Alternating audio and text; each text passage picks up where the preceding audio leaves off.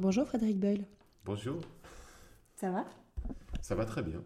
Je suis ravie de t'accueillir dans Ça j'écoute. Alors Frédéric Boyle, depuis l'âge de 10 ans, tu pratiques l'apnée. L'apnée, pour ceux qui ne le savent pas, c'est quand tu vas sous l'eau sans respirer et sans avoir de bonbonnes et sans avoir de, de matériel pour t'aider à respirer sous l'eau. Et tu as battu euh, plusieurs records du monde entre 1997 et 2000. Oui, entre 95 et 2000. 95 et 2000. Depuis une vingtaine d'années, tu, enfin, tu, tu, sillonnes les mers et les océans du monde avec euh, cette euh, discipline d'apnéiste. Oui. Voilà, le podcast est fini. Non, ouais. non, non, non, voilà, non, non, mais en, en gros, c'est ça. Euh, donc, en fait, euh, j'utilise l'apnée euh, pour toute une série d'activités. Donc, en fait, comme tu l'as bien dit, pour moi, l'apnée a été une, une discipline de, de, de, compétition et de performance pendant une quinzaine d'années de ma vie. Euh, et ensuite, donc j'ai vraiment euh, décidé d'utiliser l'apnée et les capacités que j'avais dans cette discipline pour faire d'autres choses. Donc elle est devenue un outil euh, de ma vie au quotidien. Et donc ça, ça m'a permis évidemment d'ouvrir les horizons et de, vivre plusieurs vies en une. Quand on parle d'apnée, le, grand public en général, euh, qu'est-ce qu'il voit? C'est un apnéiste, donc un, gars tout seul ou une fille tout seule qui descend très très profond euh, au fond de l'océan à 100 ou 200 mètres de profondeur ou qui retient sa respiration pendant 10 minutes dans une piscine sans bouger. On pense que c'est une espèce d'extraterrestre et que l'apnée, c'est juste ça. En fait, ça c'est une micro-partie de l'apnée. C'est euh, 0,01% de ce qu'est l'apnée. En fait, euh, tout le monde a déjà pratiqué euh, la plongée en apnée. On a tous essayé dans notre bain, dans notre piscine. Quand on était petit, on a fait des concours avec les amis euh, à l'école, dans le bus ou dans le canapé, en disant bah, je vais tenir plus longtemps que toi.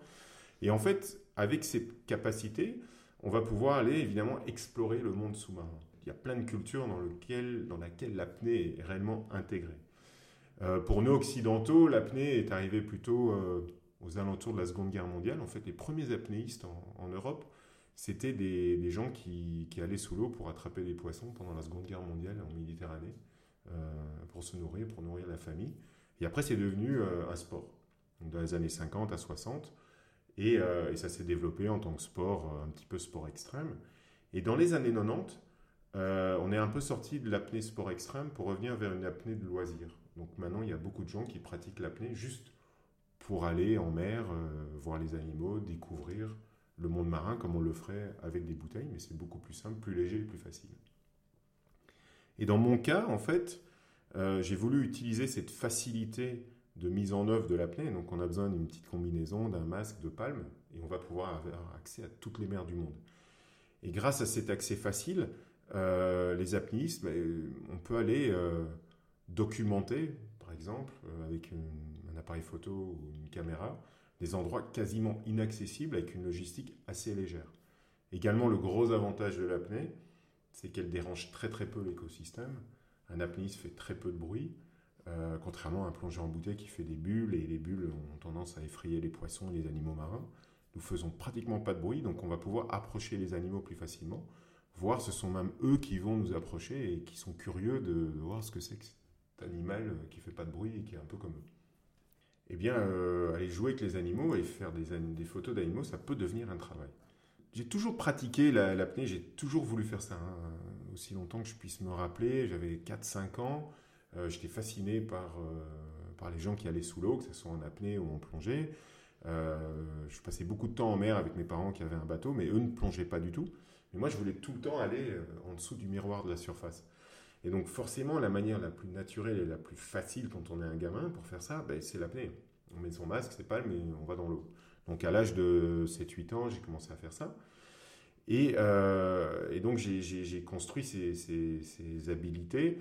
J'ai travaillé, j'ai travaillé, et puis à un moment, ben, voilà, j'étais capable d'en de, de, de, faire euh, un niveau qui m'a permis d'être un athlète professionnel, mais surtout après, un photographe euh, sous-marin qui ne travaille qu'en apnée. Donc une partie du travail, comme tu l'as dit, c'est donc d'aller documenter, euh, prendre des missions de, scientifiques ou tout simplement faire des sujets photos ou vidéos euh, que je vais tourner en apnée. Euh, une autre partie du travail, c'est de guider les gens, hein, d'autres apnéistes qui veulent aller à la découverte des animaux marins, Donc je vais les, guider, faire partager l'expérience que j'ai des, grands animaux et de comment les approcher, comment bien se comporter avec eux. Donc c'est un autre aspect de, ce travail. Et le dernier aspect, c'est là un travail scientifique avec des équipes de scientifiques. Donc en fait, il y a une quinzaine d'années, une douzaine d'années, je me suis rendu compte que un apnéiste pouvait être euh, un maillon euh, dans la chaîne de, la recherche. C'est-à-dire quand euh, les scientifiques travaillent sur un projet de recherche, par exemple sur les requins, il y, a plein de métiers qui vont se, se croiser. Il y a d'abord le scientifique qui fait ses recherches bibliographiques et qui émet une hypothèse. Ensuite, bah, il va parler de cette hypothèse à ses collègues, ils vont monter une mission. Et donc, ils vont trouver des spécialistes qui vont les amener à l'endroit où il faut pour trouver les animaux sur lesquels ils veulent faire leur recherche. Et puis moi, j'arrive juste après ça. Je vais être un peu le, lien entre le scientifique et l'animal. Parce que le scientifique, il est très très bon pour trouver euh, euh, des, méthodes de recherche, euh, des, informations, modéliser des, questions auxquelles il voulait répondre. Et l'animal, lui, bah, il évolue dans un milieu qui est très très étranger aux scientifiques en général. Et comme moi, ben, je connais un peu les animaux, je me déplace dans leur milieu, je les côtoie au quotidien. Et je côtoie aussi un peu les scientifiques. Hein. Je suis capable de comprendre comment ils fonctionnent, parce que les scientifiques fonctionnent un peu différemment des gens euh, qu'on rencontre tous les jours. Et donc, euh, voilà, je suis un petit peu l'interface entre ces deux euh, personnages qui n'ont qu'une raison réellement de se croiser. Donc en fait, mon rôle, bah, il va être assez simple. C'est-à-dire que les scientifiques vont dire, voilà, on voudrait par exemple poser une balise qui transmet la position de l'animal sur un requin. Et donc moi, mon travail, ça va être de, de, leur expliquer que ça et ça, c'est possible, que ça et ça, c'est pas possible, qu'on va devoir le faire de cette façon.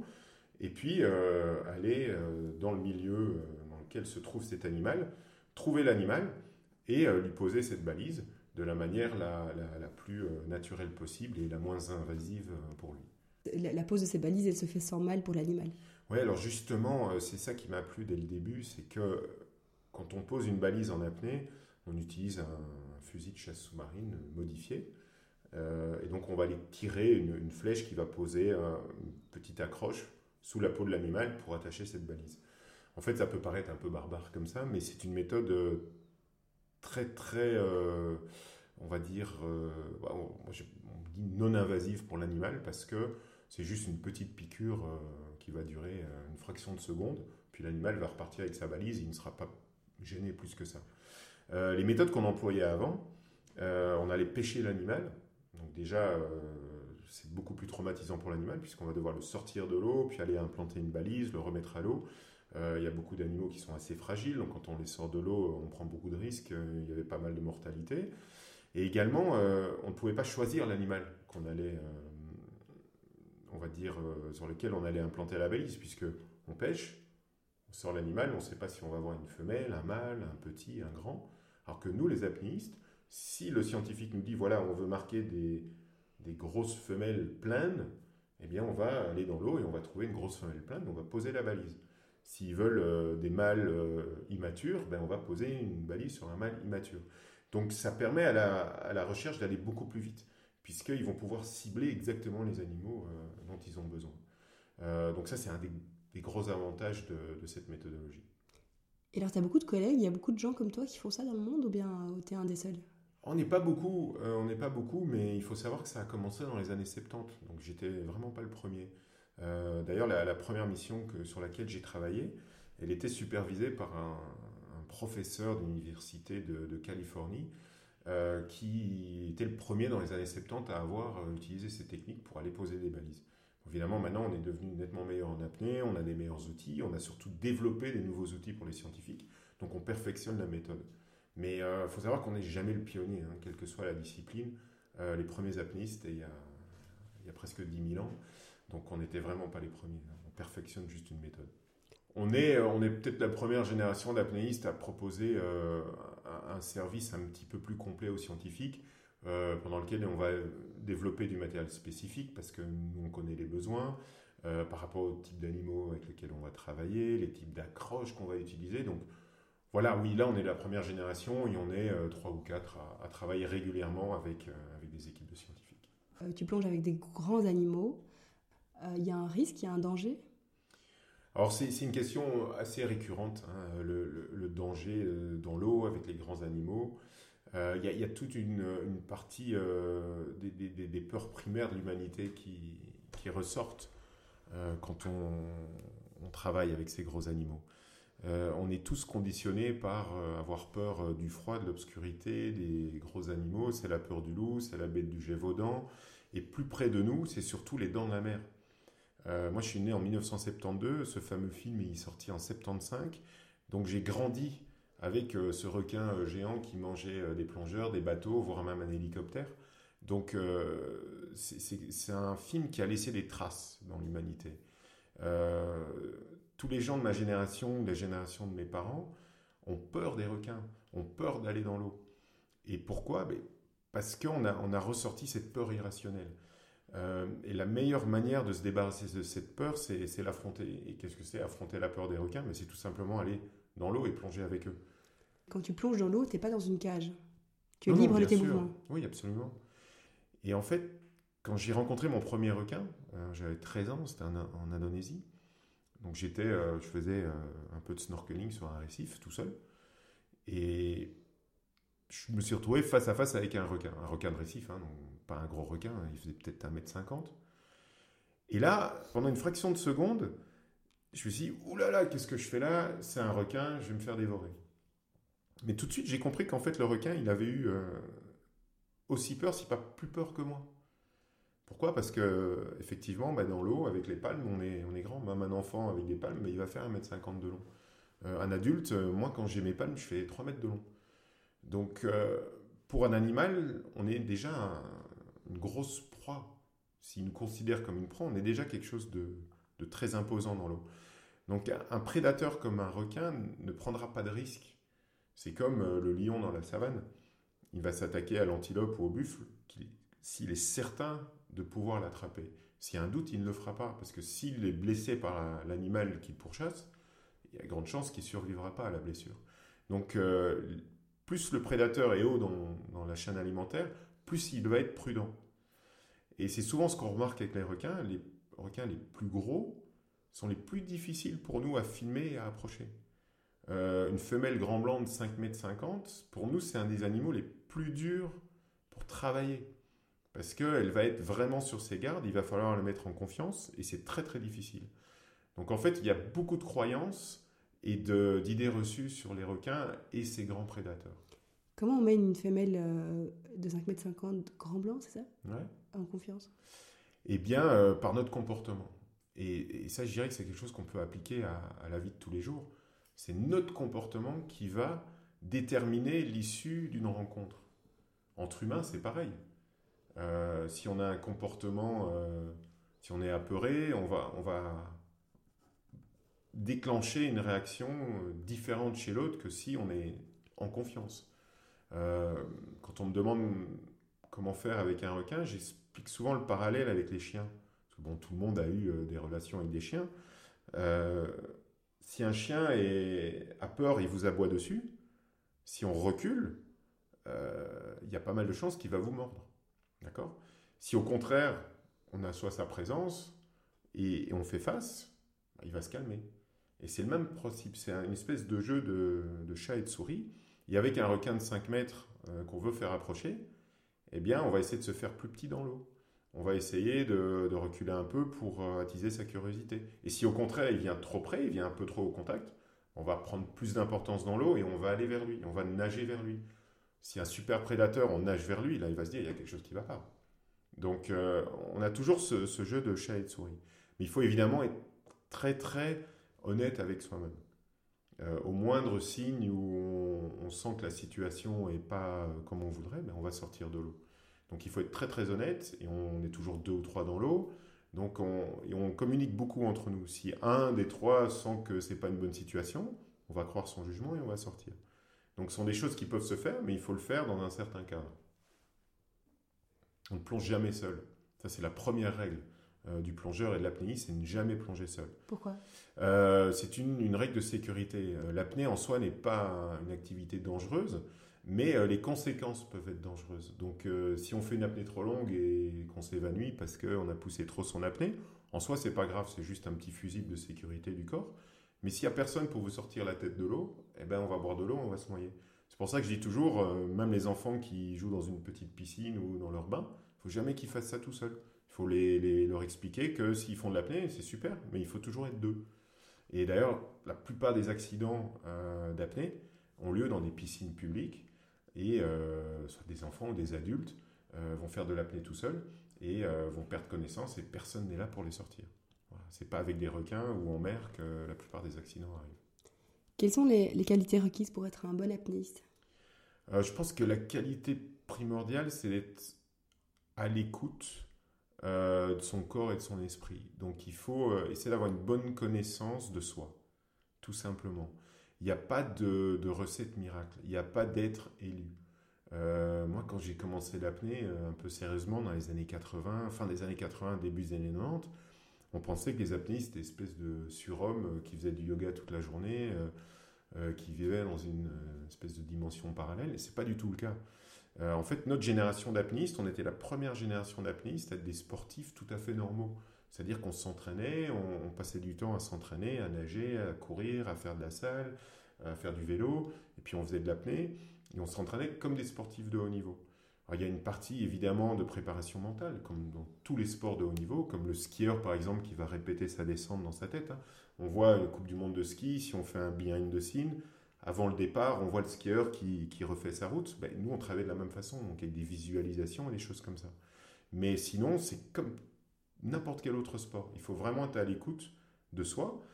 Et comme c'est un sport de nature, et on travaille avec le milieu naturel, il faut essayer de rester humble par rapport à ce milieu naturel. Et là, l'apnée rejoint beaucoup, euh, par exemple, l'alpinisme ou la haute montagne. C'est un sport où on va devoir travailler les capacités euh, du, corps, au manque d'oxygène par exemple. Donc on va devoir s'adapter.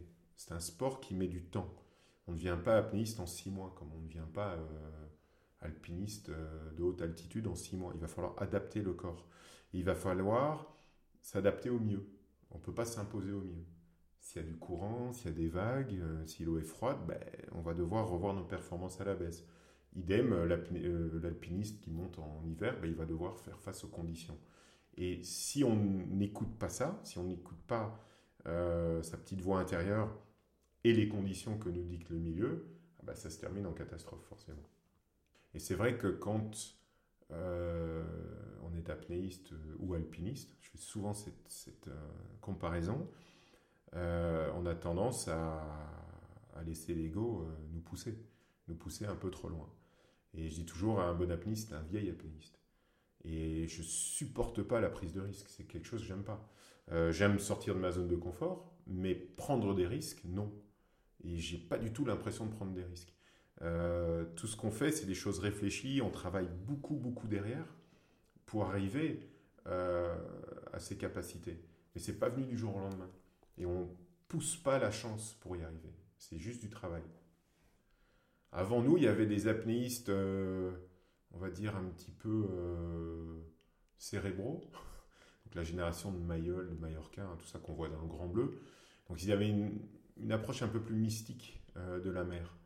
un gars comme Mayol, il avait une, approche totalement basée sur le yoga, la philosophie. Mallorca, lui, était plutôt dans, dans le fait que la mer l'autorisait de temps en temps à plonger. C'était un peu mystico-religieux.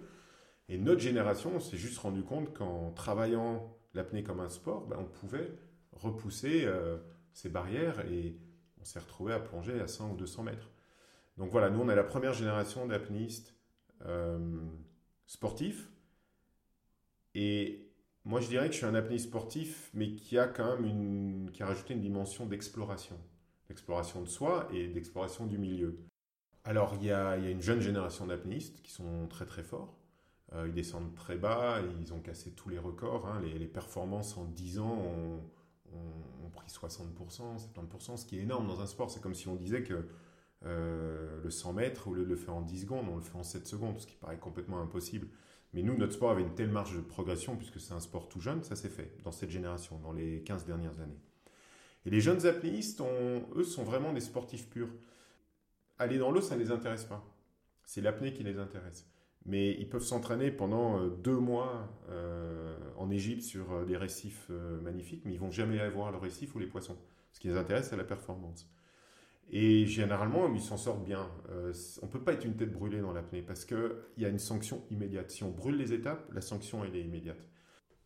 Je passe énormément de temps dans l'eau. Je passe 200, 250 jours par an dans l'eau, dans toutes les mers du monde. Et effectivement, ça m'a ça permis d'avoir, d'accumuler des, heures et des centaines, des milliers d'heures d'observation du, du, milieu. Et, ce dont je me rends compte, c'est que notre milieu se dégrade à une vitesse euh, exponentielle depuis 15 euh, ou 20 ans. Mais d'un autre côté, je me rends compte que si on prend les bonnes mesures et qu'on protège certains endroits de, de, ce milieu, euh, la vie reprend ses droits très très vite et euh, les choses s'améliorent très vite. Donc c'est un petit peu euh, paradoxal et, je vis un petit peu entre ces deux états. Vous savez que je suis très très pessimiste pour notre planète et l'espèce humaine en général. Hein. Je pense que dans les 50 ans, on décide de tout.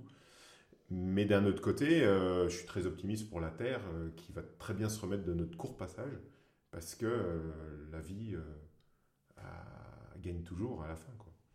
Donc euh, c'est un petit peu paradoxal, mais euh, voilà, tout ce que je peux faire, je dirais, c'est justement de témoigner positivement de ce qui se passe. Euh, je suis jamais dans le, dans le négativisme. je, je n'aime pas, par exemple, prendre des photos d'animaux morts sur une plage, des baleines qui sont pris dans des filets, ou des centaines de requins avec des élans coupés, ou une marée noire et des, des oiseaux englués. Ça n'a aucun intérêt de faire des photos de ça. On les a vus et revus depuis 40 ans. Et les gens, quand ils voient ça, ils se sentent complètement impuissants. Et ils vont pas prendre la décision de militer ou de, s'y mettre et de changer leur comportement. Parce qu'au final, c'est en changeant nos comportements qu'on va euh, résoudre les problèmes. Donc, une image positive d'un apnéiste avec une baleine ou un requin en train d'interagir euh, harmonieusement, on va dire, pour moi, ça a beaucoup plus d'impact parce que ça va inspirer les gens. Les gens vont se dire Ah, mais il y a peut-être moyen de faire ça. Et alors, l'étape suivante, ben, c'est d'essayer d'aller faire ça eux-mêmes. Et moi, quand j'amène quelqu'un à l'eau avec un requin pour la première fois et que je vois euh, ses yeux comme ça, que ce soit un enfant ou un adulte, et que je le remonte sur le bateau, eh bien, ça va devenir le meilleur ambassadeur de la cause. Donc, euh, il faut arrêter de montrer euh, tout ce qui ne va pas. Il faut essayer de montrer ce qui va. Ta prise de risque la plus grande, ou bien le moment où tu t'es senti le plus inconfortable sous l'eau, c'était quoi? Alors, étonnamment, à chaque fois où je me suis senti en danger ou qu'il y a une situation dangereuse ou un incident ou un accident euh, en mer, c'est toujours, sans exception, à cause d'un comportement humain. Donc j'ai jamais eu de, de, grosses euh, frayeurs euh, à cause d'un animal. Il y a des situations évidemment un peu tendues, mais, mais rien de réellement chaud, chaud, chaud. C'est jamais à cause d'un animal, c'est toujours à cause d'une erreur humaine. Tu as déjà été témoin d'accidents ah oui, oui, bien sûr. J'ai vu euh, pendant ma carrière d'apnéiste euh, beaucoup d'incidents et d'accidents. Moi-même, j'ai eu des, petits pépins, ce qui est normal hein, quand on, fait une activité euh, un petit peu engagée. mais jamais rien de dramatique, hein, puisque je suis là pour le, pour le raconter. J'ai perdu des amis, hein, j'ai perdu 3-4 amis dans l'eau, parce que voilà, ils avaient pris des mauvaises décisions de plonger seul, par exemple. donc à chaque fois, c'est c'est ça, on va plonger seul. Et même si on se connaît bien, on se dit, ah bah, je suis capable de descendre à 50 mètres. Aujourd'hui, je vais aller plonger tout seul à 15 ou 20 mètres, j'ai de la marge. Mais non. Euh, parce que ce jour-là, on n'était pas en forme, ce jour-là, on était déshydraté, ce jour-là, on, avait, euh, on était fatigué. Et voilà. Donc, euh, tout ça sont des choses qui, qui vous marquent et qui vous confrontent encore plus à cette nécessité d'être très honnête avec soi-même et de, de, prendre, de suivre des, un code de conduite très très précis et euh, de ne pas prendre des décisions stupides. Il y a eu des situations où j'ai dû euh, bah, répondre euh, à un requin qui vient un peu fort pour tester justement. Et là, dans ce cas-là, il faut pouvoir répondre. Que si on répond pas, là, il y aura morsure. Mais si on répond, qu'on tient... Et tu fais quoi alors? eh ben, On va aller vers lui, on va montrer qu'on n'est pas une proie, tout simplement. Mais quand on va plonger avec des requins, des requins blancs, des requins tigres, des requins bulldogs, dans des espèces potentiellement dangereuses, avant de se mettre à l'eau, il faut toujours se poser la question est-ce qu'on veut le faire? Oui, bon, d'accord, on veut le faire, mais après, la question importante, c'est que va-t-on faire si la situation tourne mal? Et est-on capable de prendre la bonne décision? Et ça, c'est toujours les deux questions que je vais me poser avant de me mettre à l'eau. Et si je ne suis pas certain de la réponse, ben, je ne vais pas me mettre à l'eau. Voilà. C'est aussi simple que ça. Et je pense que c'est transposable dans la vie de tous les jours. Euh, c'est euh, pas une prise de risque, c'est tout simplement de se dire est-ce que je suis capable de prendre la décision qui va me permettre de me sortir de cette situation? Et ça, on l'a tous les jours au boulot, on l'a tous les jours euh, en famille, on l'a tous les jours avec les amis. C'est à un moindre niveau, hein. on ne dit pas que notre vie est en jeu à chaque fois. Et dans notre domaine, on est obligé de prendre des décisions. On ne peut pas laisser pourrir une situation. On doit prendre une décision. Et, c'est vrai que ça, je pense que ça m'a impacté euh, dans ma vie de tous les jours en bon et en mal, parce que euh, on est souvent obligé de trancher dans l'art. Mais je pense qu'au final, c'est une bonne chose. Quel est ton meilleur souvenir avec euh, une interaction euh, sous-marine? Alors, les meilleurs souvenirs en mer, j'en ai des milliers, puisque je dis toujours que c'est l'océan qui m'a amené tout ce que j'ai aujourd'hui. qui je suis, comment je me suis construit, ce que j'ai, la, qualité de vie que j'ai ou les, choix que j'ai faits. Euh, évidemment, pendant ces, presque 40 ans maintenant de, rencontres sous-marines, il y en a eu des très très fortes. C'est vrai que la première fois qu'on voit un requin, alors que c'est un animal euh, qui nous a toujours fascinés, c'est un moment très fort. Première fois qu'on voit une baleine à bosse, euh, on en pleure presque. C'est tellement incroyable de voir cet animal si énorme en face de nous. la première fois que j'ai vu le grand requin blanc, évidemment, c'était un moment très fort. J'irais peut-être la plus forte jusqu'à présent, c'était en 2014 euh, j'ai assisté à la naissance d'un bébé cachalot. Et euh, là, évidemment, c'est euh, c'est le moment le plus fort, puisqu'on se retrouve au milieu d'un groupe de 20 ou 30 cachalots adultes. Faut savoir que le cachalot, c'est le plus grand prédateur qui a jamais existé sur Terre, hein, plus grand que le plus grand des dinosaures. C'est un animal qui bouffe une tonne et demie de poissons et de calamars par jour.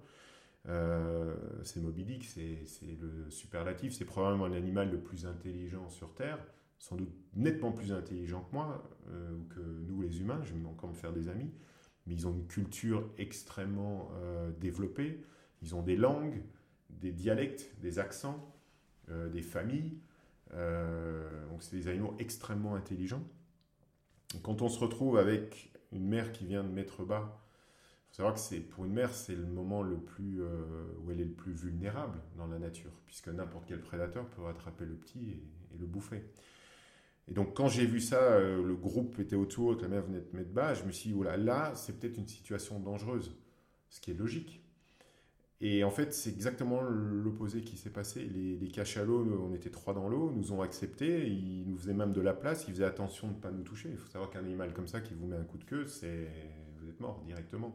Mais ils font attention, ils vont lever la nageoire ou la queue quand ils passent près de vous. Ils, sont très, euh, ils prennent beaucoup de précautions quand vous êtes autour d'eux. Ils sont capables de comprendre ce que vous êtes. Et à ce moment-là, euh, la mère euh, donc, a remonté son petit à la surface, euh, l'a aidé à prendre ses premières respirations. Et au bout de 5-10 minutes, elle a commencé à pousser le petit vers tous les membres du groupe pour le montrer, comme une mère humaine le ferait. Et là, il y a quelque chose de très très paradoxal qui s'est passé, c'est que cette mère est venue nous pousser le petit sur nous. Moi, la mère m'a poussé le bébé cachalot sur moi. Et j'ai pris une photo à ce moment-là où j'ai une photo de, la mère qui me pousse sur moi. Donc c'est une réaction complètement contre nature. Mais pas contre nature si on est un animal ou un être extrêmement intelligent et qu'on comprend tout de suite les intentions de euh, ces petits êtres avec des palmes et des caméras qui étaient euh, dans l'eau avec nous. Et il faut savoir que là où ça s'est passé, euh, la chasse à la baleine commerciale avait été arrêtée 30 ans plus tôt. Donc cette mère avait peut-être 40, 50, 60 ans. Donc elle avait dû connaître la chasse commerciale, avec des humains qui venaient euh, attraper des membres de son groupe. Elle-même peut-être avait déjà été blessée, avait échappé à la mort. Mais elle est capable de faire la différence entre euh, un bon humain et un mauvais humain. Donc ça, ça nous, ça nous apprend, ça nous donne des leçons. parce que nous, les humains, on n'est pas toujours tout à fait capable de faire la part entre le bien et le mal et, nos capacités à faire le bien et le mal. Et donc, euh, je pense qu'on a beaucoup à apprendre de, culture animale comme les cachalots, les orques, les grands singes. Et le problème, c'est qu'on est en train de les faire disparaître. Et je pense que notre génération sera peut-être les dernières à les avoir vus euh, sur la planète. Parce que, alors, un bébé cachalot qui naît, et, mhm. ça a quelle taille en fait? Ça fait 4 mètres de long à peu près. Ça fait une tonne, bonne tonne. Hein. donc c'est déjà un beau bébé. Et un adulte, ça fait combien? Euh, bah, Une mère adulte comme ça fait euh, une quinzaine de mètres et une cinquantaine de tonnes. Donc c'est un très très très gros animal. Et c'est un sous-marin quoi C'est à peu près un sous-marin et ça descend à 3000 mètres en apnée, ça tient deux heures sans respirer et ça peut tuer une proie à distance euh, avec son sonar. Donc ça peut tuer un calamar de 15 mètres à 20 mètres de distance, juste en faisant un bruit. Alors qu'un cachalot produit le son le plus puissant du règne animal, c'est 230 décibels. savoir qu'un Boeing au décollage, c'est 140 décibels, et tous les 2 décibels, on double euh, l'intensité du son. Donc ça donne une idée de la capacité d'un animal comme ça. Ouais, donc c'est ça le cachalot, tu, le regardes passer. Tu... Voilà, mais il n'y a jamais eu d'accident euh, entre un cachalot et un humain. Euh, il n'y a jamais un cachalot qui est venu manger un plongeur, comme il n'y a jamais eu d'accident avec un orque. Il n'y a jamais un orque qui est venu manger un plongeur. C'est jamais arrivé. Donc ils ont la capacité de comprendre ce qu'on est, qui on est. Est-ce que tu as déjà revu des animaux? Est-ce que tu as l'impression d'avoir déjà croisé euh, Alors, on revoit régulièrement les animaux avec lesquels on a, on a interagi ou avec lesquels on a travaillé. Euh, je retourne tous les ans euh, à Guadalupe Island, au Mexique, sur la côte pacifique. C'est un petit caillou au large, enfin une petite île au large à 200 km de la côte. Et c'est là où il y a une des plus grandes populations de, requins blancs. Et ils migrent là tous les ans. Donc ils reviennent tous les ans là entre juillet et, décembre. Je travaille avec un scientifique là-bas, donc on marque les requins blancs depuis 2009. Et il y a à peu près 250 individus catalogués euh, avec la photo-identification. Et tous les ans, je revois certains de ces individus. Il y a des individus que j'ai revus tous les ans, il y en a que j'ai revus tous les deux ans, tous les trois ans. Hein. Ils ne reviennent pas tous tous les ans, mais on les revoit. Et là, c'est étonnant, euh, c'est que, on va dire, voilà, tous les requins blancs ont un certain type de comportement. Tous les requins tigres ont un certain type de comportement. Les requins euh, marteaux, pareil. C'est-à-dire que ils se nourrissent chacun différemment, ils ont des biotopes différents, donc ils ont des caractéristiques comportementales communes à leur espèce. Mais là où ça devient intéressant, c'est qu'ils ont tous des personnalités. Par exemple, il y a certains requins blancs qui sont euh, beaucoup plus craintifs que d'autres, il y en a qui sont plus à aller au contact. Euh, il y en a qui euh, n'en ont absolument rien à faire des plongeurs.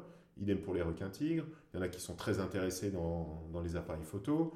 Euh, il y en a qui sont juste en train d'interagir avec vous pendant des heures. Et il y en a qui vont juste passer leur chemin. Et on les reconnaît parce qu'ils ont tous des caractéristiques physiques un peu différentes, des taches différentes, une coupure dans l'aileron, une mâchoire un peu différente. Donc on les reconnaît. Et d'année en année, on les reconnaît par leur personnalité. Donc on se dit, ah bah ça c'est un tel, euh, bah, elle se comporte en général comme ça, et on se rend compte que c'est comme ça. Par contre, ça peut aussi arriver que certains jours, leur comportement est un peu différent de leur comportement habituel. Bah, là c'est un peu comme nous, hein. il y a des jours on se lève du pied gauche, et euh, on euh, on n'a pas notre comportement, on va dire, de tous les jours. Parenthèse politique, l'Europe protège bien ses océans, ses mammifères marins? Alors, euh, l'Europe a mis en place de, bonnes euh, politiques de conservation. Hein. Les, mammifères marins sont complètement protégés en, Europe depuis euh, pas mal de temps maintenant. Donc, c'est interdit de tuer, pêcher, attraper des cétacés ou commercialiser leur, leur chair. évidemment, il y a certains endroits en Europe où on le fait encore. Hein. Par exemple, aux îles Ferrées qui appartiennent au, Danemark, bah, ils font des pieds de nez depuis des années avec en massacrant les globicéphales tous les ans euh, sous forme de tradition. C'est anecdotique, c'est pas ça non plus qui met en péril, je pense, la, population des globicéphales, mais quand même, c'est pour montrer un petit peu les dysfonctionnements. Mais on protège assez bien. Par contre, l'Europe, on a un gros souci en Europe, euh, c'est notre politique de pêche.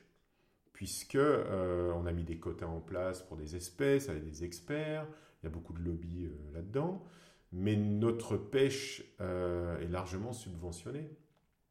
Et donc on va subventionner la pêche. Il euh, faut savoir qu'un pêcheur, euh, si on ne le subventionne pas, il n'arrive pas à vivre de sa pêche. Donc là, il faudrait peut-être se poser la question pourquoi? Mais Parce que la ressource a baissé, parce que les prix qu'on lui offre sur le marché est trop bas, parce que nous, consommateurs, on veut manger des choses à un prix qui ne sont pas le vrai prix des choses. Si on veut manger du poisson ou de la viande, il faudrait mettre le prix. Et, mais personne n'est prêt à le faire. Il faut savoir que dans les années 70, la part de la nourriture dans le budget d'un ménage, on était aux alentours des 30%. Maintenant, on est plutôt aux alentours des 10%. Donc ça veut dire beaucoup de choses. Et le problème, c'est que la pêche subventionnée détruit énormément. Euh, puisqu'on va, euh, va mettre des navires-usines qui nettoient littéralement les océans, et tout ça avec, euh, avec de l'argent de subvention à cause des lobbies. Donc, d'un côté, l'Europe fait des très bonnes choses, mais d'un autre côté, de, de très très mauvaises. Qu'est-ce qui te motive créativement, spirituellement ou émotionnellement? Ouf. me renouveler. Donc euh, j'ai toujours une ligne directrice, hein, euh, c'est l'apnée, c'est montrer ce monde sous-marin, mais voilà, toujours essayer de le faire un petit peu différemment, essayer de trouver une nouvelle manière de montrer ça aux gens, de ne pas les lasser. Quel son ou bruit tu adores ou tu détestes? La mer. Tu détestes? Hmm, Les klaxons. Quelle profession autre que la tienne aurais-tu aimé essayer? Scientifique. Quelle profession n'aimerais-tu pas faire? Politicien. À quoi est-ce que tu te shootes euh... La mer. Si tu te réincarnais, ce serait un animal, une plante, un humain? Peut-être un... un polype de corail, un bout de corail. Salut. Parce que je dis ça parce que tout le monde s'attendait à un dauphin, un cachalot, un requin. Euh, si tu crois en Dieu, que te dira-t-il à ton arrivée devant les portes du paradis? T'as pas perdu ton temps. Ou un truc dans le genre. Mais euh, comme je pense qu'il n'existe pas, euh, voilà, mais autant se dire ça. C'est en se trompant qu'on apprend, tu es d'accord? À fond, je le dis très très souvent. C'est quoi un jour parfait pour toi? Un jour où j'étais à la mer avec des gens que j'aime et que j'ai vu plein de super choses. Tu pars où en vacances cette année si tu pars en vacances? Je ne suis jamais en vacances et jamais au boulot. C'est terrible parce que c'est bien, mais c'est difficile aussi à vivre. Mais ça, c'est le paradoxe. Et c'est comme ça que ça fonctionne. Qu'est-ce qui te rend indulgent? Euh, La remise en question. C'est quoi le mal de notre époque? Euh, L'égoïsme, évidemment. Ton péché mignon? Chocolat. Lequel? Euh, bêtement, le Côte de Relais, ça peut paraître dingue, mais c'est un goût qui me vient de mon enfance. Et même si j'aime bien les chocolats un peu plus élaborés, mais si je reviens d'expé après un mois et demi de mer et que je peux trouver un morceau de Côte de Relais, là, c'est le top. Ton moyen de com favori? Email plutôt. Email. Quelle tâche procrastines-tu le plus? Ouais, les coups de téléphone. Quelle qualité admires-tu le plus chez une femme ou chez un homme? La persévérance, la, enfin, avoir une ligne directrice. Qui sont les gens inspirants autour de toi? Les gens avec qui je travaille. Euh, j'ai la chance de travailler avec tellement de gens différents, de milieux et de, de, de formations et de, de, passions différentes. Je travaille qu'avec des gens passionnés. Donc ça, c'est génial. Euh, j'ai pas de gens emmerdants autour de moi dans ma vie de tous les jours. Donc ça, c'est vachement inspirant. Et ça oblige à, se bouger euh, le cul, pardonnez-moi l'expression, tous les matins. Quelle est ta devise? Bah, C'est notre devise en Belgique, c'est l'union fait la force. Je me suis rendu compte depuis une quinzaine d'années qu'on est beaucoup plus fort à plusieurs et qu'on ne peut pas tout maîtriser soi-même et que la clé, par exemple dans mon domaine, d'avoir une expédition ou un, travail réussi, c'est de s'entourer des bonnes personnes et de faire 200% confiance aux personnes avec lesquelles on travaille, parce qu'elles ont les compétences dans leur domaine. Il faut surtout pas essayer d'empiéter sur leurs compétences. Donc, ouais, l'union fait la force. Les compétences euh, mettent en synergie les compétences. Si tu avais une boule de cristal qui te prédisait l'avenir, qu'aimerais-tu savoir? Où je peux trouver des codes de relais à chaque fois que je pars en expé. à propos de tes parents, si tu pouvais changer quelque chose dans ton éducation, ce serait quoi? Oui, peut-être mon école secondaire. Euh, de ne pas m'avoir mis au lycée français. Mais d'un côté, si on m'avait mis dans une autre école, j'aurais peut-être pas envoyé tout chier en quatrième secondaire et je ne serais pas là où je suis maintenant. De quoi es-tu le plus fier? De continuer à faire ce que je fais. Parce que c'est vraiment pas facile. C'est vraiment pas facile et comme ça, vu de l'extérieur, euh, ça paraît euh, super. Ouais, tu es toujours en vacances. Mais c'est très difficile. Euh, il y a beaucoup de moments de découragement, mais, mais en contrepartie, les moments forts sont tellement forts que ça fait plus qu'équilibrer. Donc, qu'est-ce qu'on peut encore te souhaiter? De continuer longtemps à faire ce que je fais. Le mot de la fin? Euh, Merci de me permettre de, de, de, parler de ce que je fais à, un public que je n'atteindrai peut-être pas normalement, tout simplement. Merci Fred. Merci Sophie.